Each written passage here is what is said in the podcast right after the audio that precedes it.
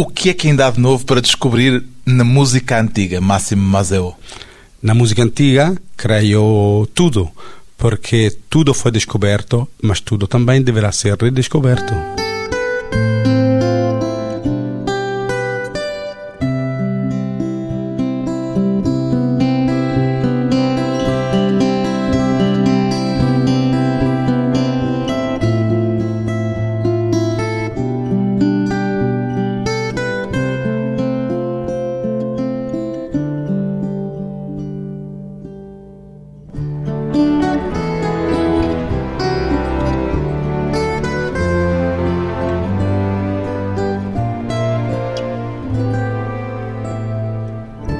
Máximo Mazel, 47 anos, músico.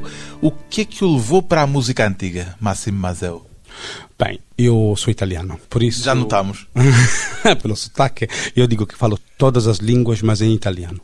E então... É violetista também. Violetista. Ou seja, o seu instrumento é a viola d'arco. Viola d'arco, que estudei a seguir ao violino e da qual me apaixonei ainda muito jovem. A violeta é aquele instrumento um pouco maior e mais grave do que o violino, que muitas vezes os leigos confundem com o violino. Isso não enerva um bocadinho os violetistas? Bom, quem enerva os violetistas são os violinistas, normalmente. Há uma competição entre violetistas e violinistas?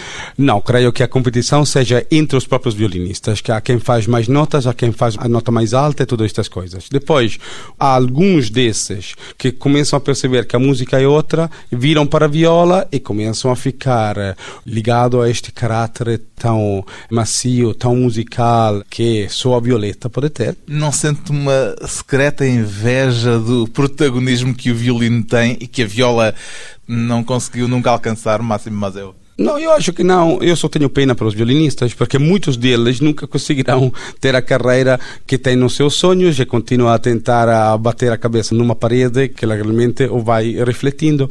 Agora, aquilo que se deve pôr no centro da nossa questão é a música e não o meio que deve interpretá-la. Vamos então falar de música. Máximo Mazeu é, além de violetista, o diretor artístico da Orquestra Barroca Divino Sospiro, que está a comemorar 10 anos de existência.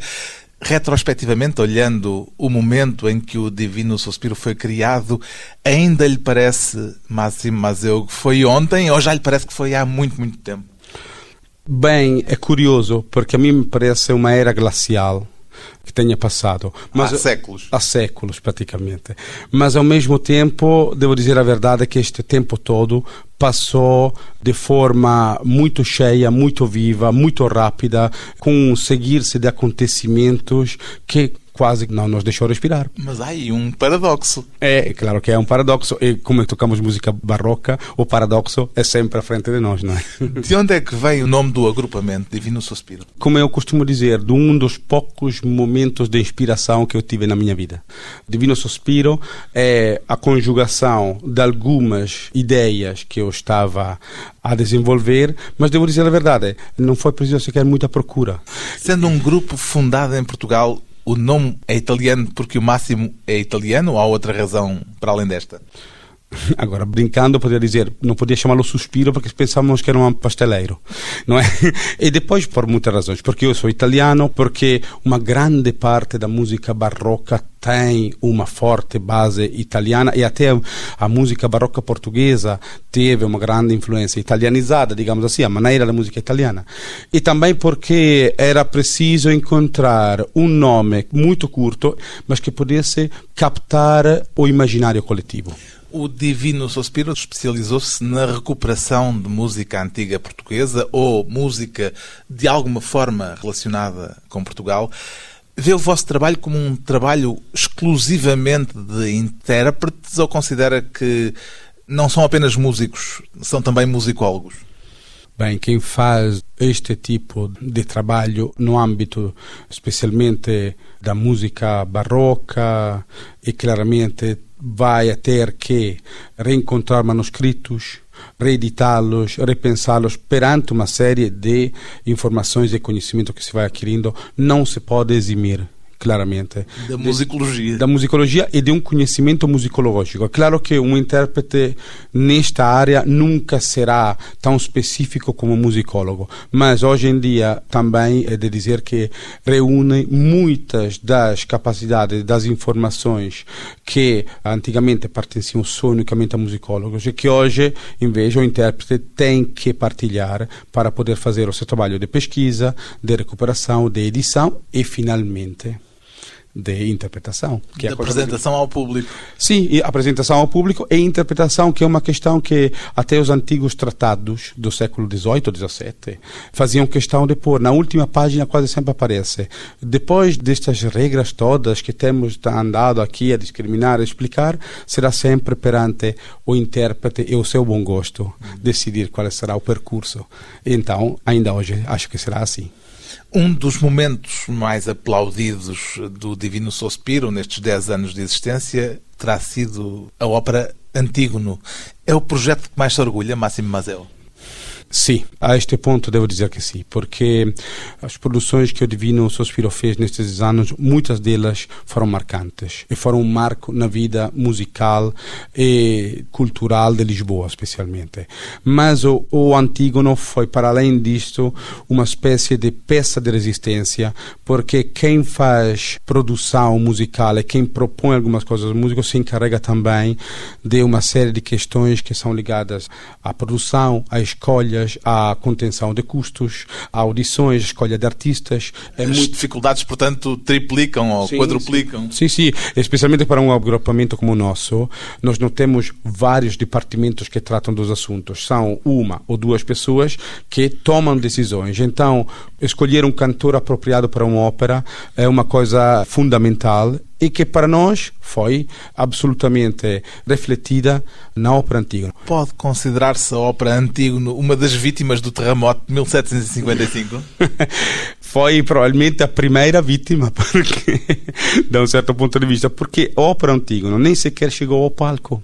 Estava prestes a estrear. Estava prestes a estrear. Os ouvidos que tinham, o primeiro e o último, que tinham ouvido aquela ópera, foram os do rei e da família real, que a 28, creio, de outubro, tinham assistido a uma uma, uma, uma, apresentação para a qual eles deram autorização para que fosse então posto ao palco.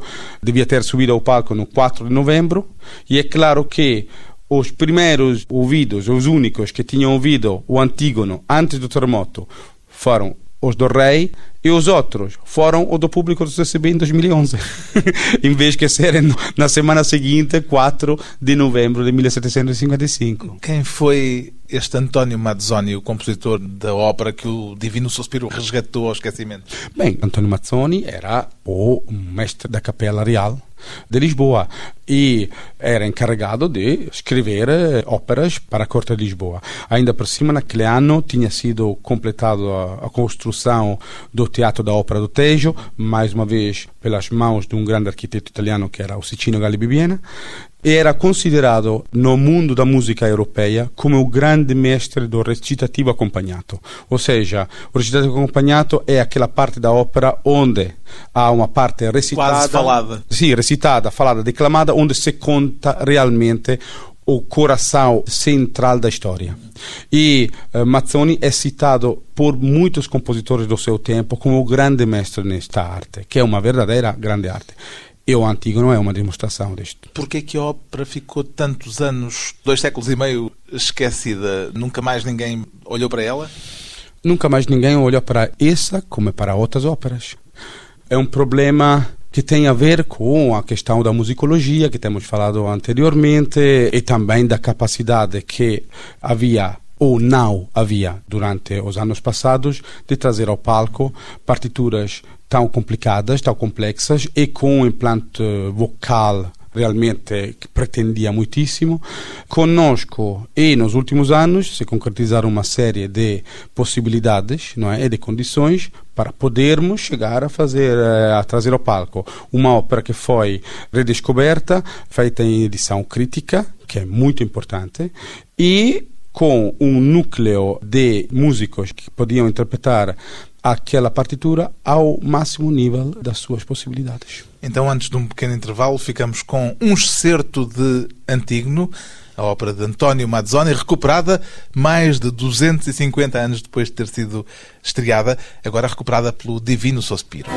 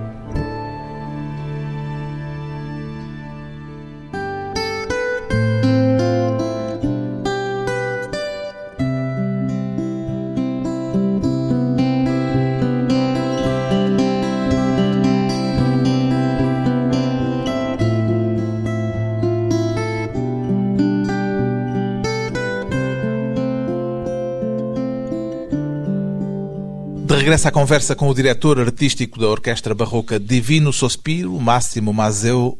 O que é que o trouxe para Portugal, Máximo Mazeu? Hum. É uma coisa que eu hoje em dia acho que foi a minha salvação de um certo ponto de vista.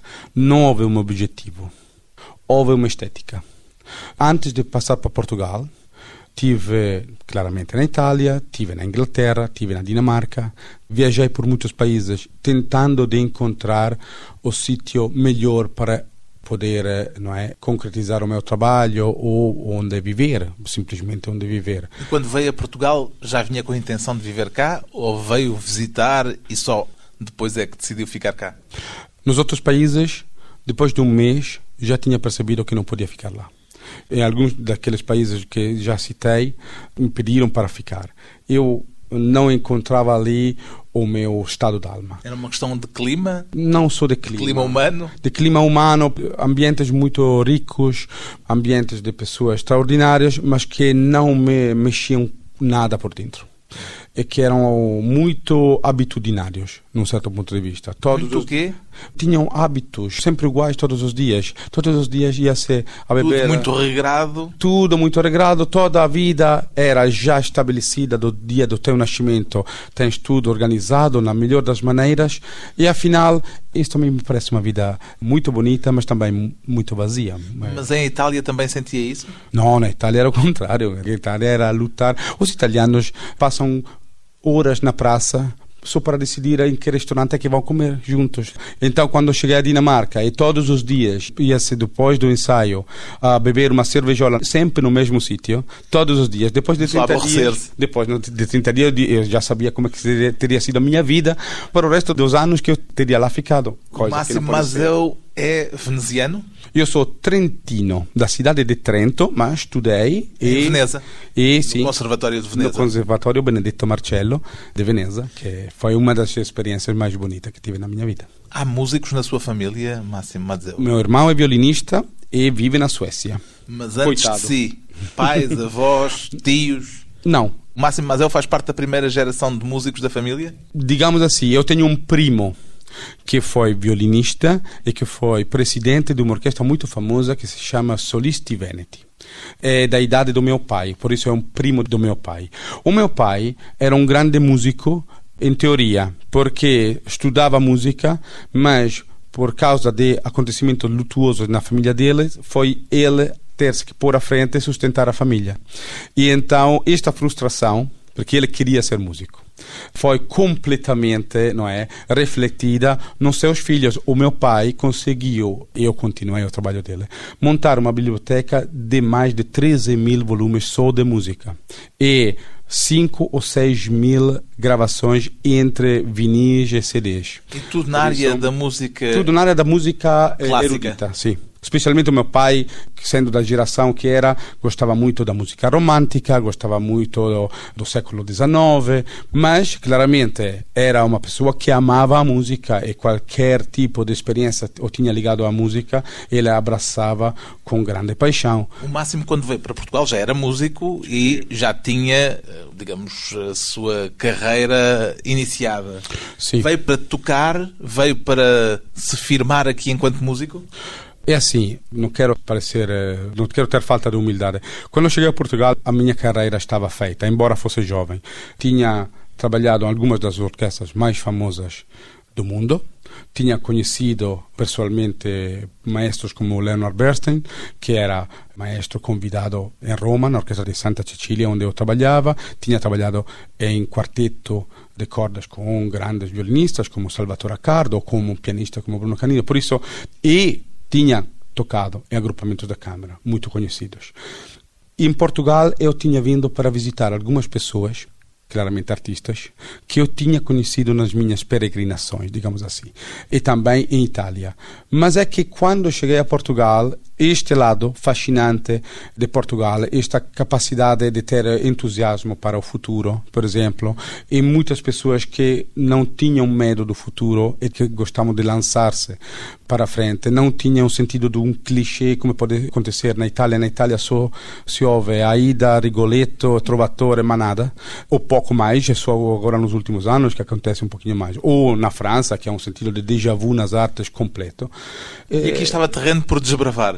Aqui estava terreno, estava especialmente muitas pessoas que tinham sonhos e precisavam só de encontrar alguém que lhe mostrasse que os resultados mereciam grande entusiasmo para podermos nós lançar para um futuro, não é?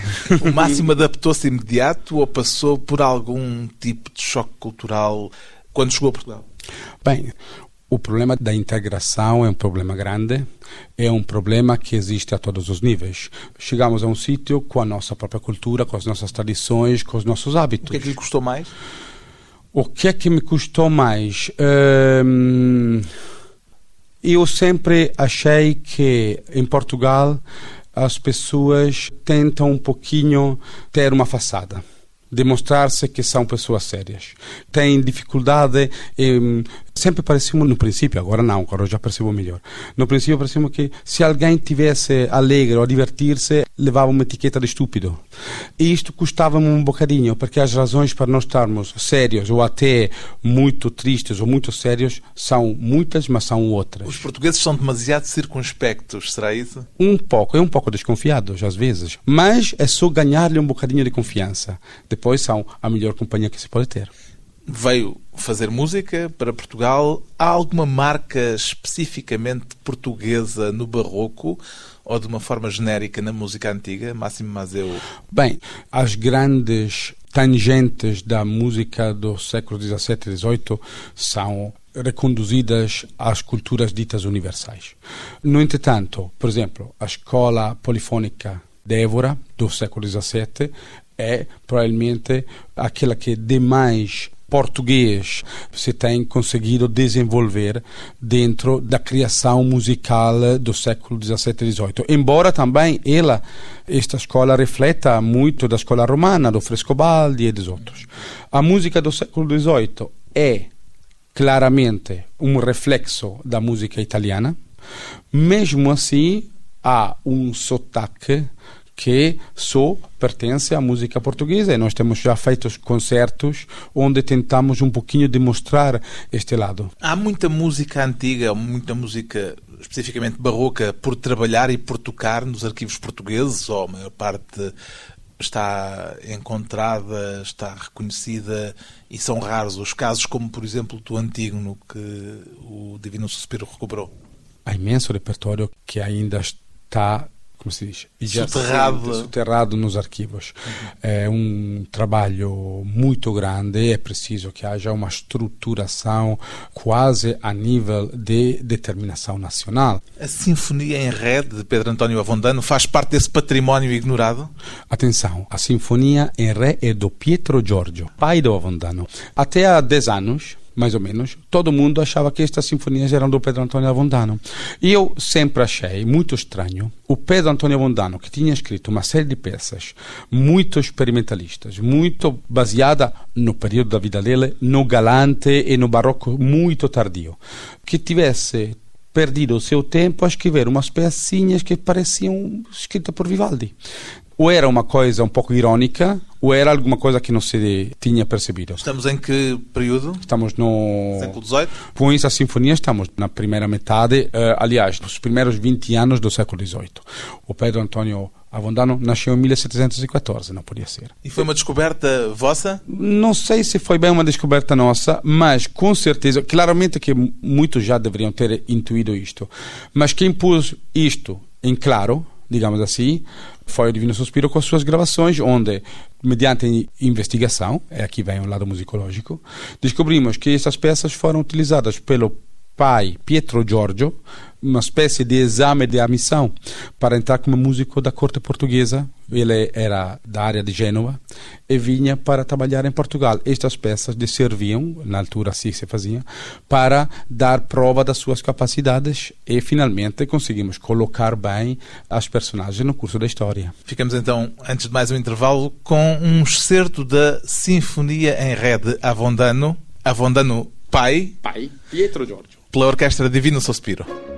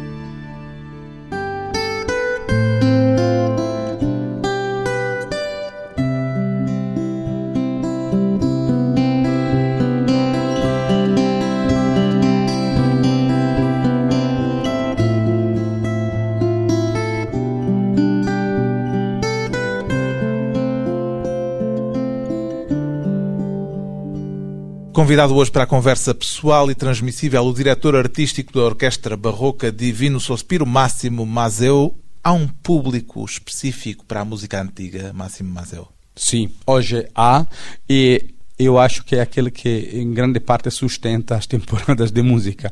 Creio que na altura em que o Divino Sospiro nasceu, ainda havia as famosas jornadas de música antiga da Gulbenkian. Havia. Deixou de haver entretanto? Deixou de haver entretanto. Havia na altura, eu vi muitos concertos nestas jornadas de música antiga, concertos fabulosos. Devo dizer que hoje em dia a Gulbenkian propõe muitos concertos de música antiga com grandíssimos ensembles. Mas essas jornadas de música Não antiga formaram melómanos mais sensíveis à música antiga? Com certeza, mas repare, em qualquer parte da Europa, um festival de música antiga ou concertos de música antiga, de música barroca, digamos assim, para ser mais certos, são quase sempre, quase sempre esgotados, porque a filosofia do barroco, hoje em dia, somos mais barrocos do que nunca. Explique lá isso melhor.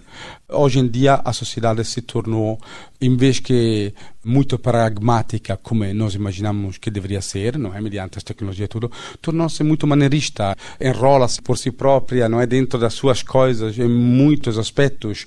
Os raciocínios são sempre muito trabalhados, muito complexos. E isto é Uh, um a essência pouco, do barroco. É um pouco a essência do barroco que, mediante determinadas formas, criava não é, a possibilidade de fazer passar a própria mensagem. Mas as pessoas percebem bem este tipo de simples fruição de ideias, de perguntas e de respostas. Quando se fala de música barroca, o primeiro nome que ocorre a quase toda a gente, praticamente toda a gente, é o de Bach. Como é que se dá com a monumentalidade de Bach, Máximo Mazeu? Dou-me muito bem com a grande ópera deste enorme compositor. Pergunto-lhe isto porque me lembro de que dizia há uns anos, numa entrevista, que a sua aproximação a Bach, e eram palavras suas, tem sido sempre difícil. Sim, tem sido sempre difícil por duas razões. Primeiro, porque acho que a música de Bach precisa de muito tempo para ser percebida. Eu não confio aquelas pessoas ainda jovens que me vêm a fazer grandes coisas relativamente a Bach. Bach não se percebe assim só pelos instintos. Há um grande núcleo de informações, conhecimentos e até de introspeções e filtros que para mim são necessários. Mas essa e... sua dificuldade é uma dificuldade enquanto músico e enquanto intérprete ou também enquanto ouvinte e melómano? Foi, já não é assim, mas foi uma dificuldade no sentido mais geral do termo. Alguns dos processos que Bach põe em prática na sua escrita demoraram muito tempo para que eu pudesse percebê-los de forma clara. E também porque acontecia que de Bach sempre e unicamente se falou em termos absolutamente, não é? Monumentais. Uh, só minimamente. Uh, o mínimo é monumental. Eu desconfio muito destas coisas. Eu acho que há uma musicologia alemã que já no século XVIII procurava o verdadeiro príncipe da música verdadeiramente alemã. A partir daí foram feitas muitas coisas para. Eu acho. Um endeusamento excessivo, é o que me está a dizer? Eu acho, acho que sim. E a demonstração é que, por exemplo, o seu filho, Carl Philipp Emanuel, que era na altura um compositor e é um compositor, um intelectual extraordinário, hoje seja praticamente desconhecido em prol do pai que foi escolhido assim. Agora, atenção, Bach é, é uma um construção, grande... é isso? É uma... uma construção cultural é, ou é ideológica. Também, é também, e não devemos ter medo de o admitir. Eu sei que dizendo estas coisas logo me vão dar de parvo, de estúpido, de qualquer coisa. Mas acho que é um raciocínio intelectualmente honesto e acho que criar o dogma pelo qual Bach é o cantor, é todos aqueles epítetos não é que foram criados e vejo demasiados músicos que tomam isso já como preconfessionado. Eu acho que é preciso fazer um percurso para perceber estes compositores e não só deixar que o dogma seja a única fonte da própria inspiração intelectual. Por isso digo, Bach, grande compositor, mas atenção, é preciso. Há outros. Há outros, especialmente, atenção a não fazer eh, disso uma espécie de propaganda. Já ouvi dizer, por exemplo, que considera Monteverdi tão importante Sim, ou tão grande como Bach. Absolutamente. Porque se nós vemos um compositor pelo lado do seu trabalho não só de compositor, mas uh, literário, intelectual, religioso, em todos estes sentidos, claramente que o percurso do Claudio Monteverdi é, como mínimo, equiparável ao percurso de Bach. Claramente, são 100 anos antes, mas não há nenhuma dificuldade a admitir isto. E também eu não sou muito por comparações, é como quando as pessoas me dizem ah, Bach é grande e Vivaldi não vale nada. Bom, mas para mim é já, por si, uma emérita estupidez começar a fazer comparações. Cada uma coisa tem as suas características e vivem por causa dessas características. Há algum gênio musical português na música barroca, Máximo Mazeu? Hum, bom, é, a resposta é não, vez. não lhe ocorre nenhum. Sabe porquê? Porque o gênio manifesta-se de forma tão rara. Há grandes compositores portugueses. Há compositores é, subvalorizados? Há compositores subvalorizados, isso sim há compositores subvalorizados com certeza, especialmente no século XVII e no século na segunda parte do século XVIII. Há também compositores que para mim, para minha opinião, são sobrevalorizados também. Hoje em dia, sobrevalorizados no barroco português? Alguns sim, mas eh, não me faça dizer o nome, que então, depois amanhã tenho. A, a, Carlos Seixas? Tenho gente à porta amanhã. Bem, devo dizer que a produção de Carlos Seixas é uma produção muito importante, mas fazê-la passar como equiparável aos grandes compositores de tecla do século XVIII, francês ou italiano, é um pouco ousado. Mas é verdade que é um grande compositor e que nós devemos, não só, hoje em dia vivemos da cultura da genialidade. Não devemos ser gênios. Devemos ser bons profissionais, devemos ser bons homens de cultura. Ou seja, o era com certeza fez uma obra que é valiosíssima, assim como o Francisco Antônio de Almeida. Agora, por Francisco Antônio de Almeida ao lado de Handel parece-me um exagero. É só isso que eu digo. Não digo que não seja fantástico. É fantástico, mas é como Bach. Não exageremos. A sua vida mudou com o Divino Suspiro, Máximo Mazel? Sim, mudou muito. mudou muito. Por lados melhores, claramente, por lados piores também. O que é que foi pior? Bem, são 10 anos que passo 16 horas por dia a trabalhar e me parece que uma pessoa deveria ter uma vida. É, não é? é uma vida também. É uma, é uma vida, mas às vezes os planos não eram isso. Mas é verdade que uma pessoa trabalha com boa vontade e com grande entusiasmo quando vê que os resultados e as correspondências lhe regressam. Por isso, eu. E tem regressado? Tem regressado a dobrar a dobrar porque encontrei um núcleo de jovens que hoje em dia os melhores de Lisboa chamam os divinos, absolutamente extraordinários. Estes rapazes, eu sei, aturam de tudo. Viagens impossíveis, um maestro quando sou eu, impossível.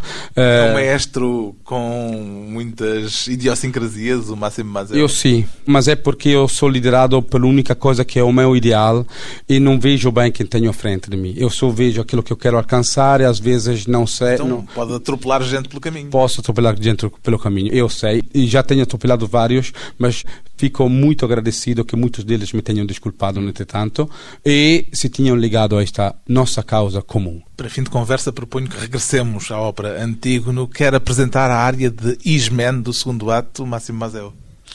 Bom, agora não, agora não me lembro bem qual é, mas posso... A cantora é a soprano Ana Quintana? Pois, eu posso relembrar, porque no entanto a ópera Antígona é muito grande e agora as confusões são muitas, mas lembro-me bem que é Ana Quintana, tem sido uma grande honra poder ter no nosso caso do Antígono.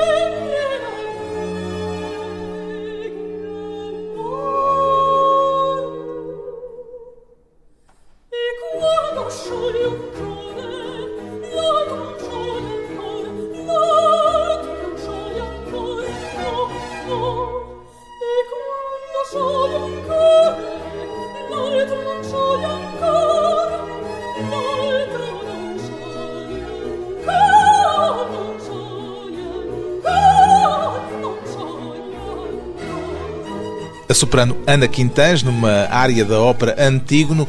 Qual é o sonho ainda por concretizar para o Divino Suspiro, Máximo Mazeu?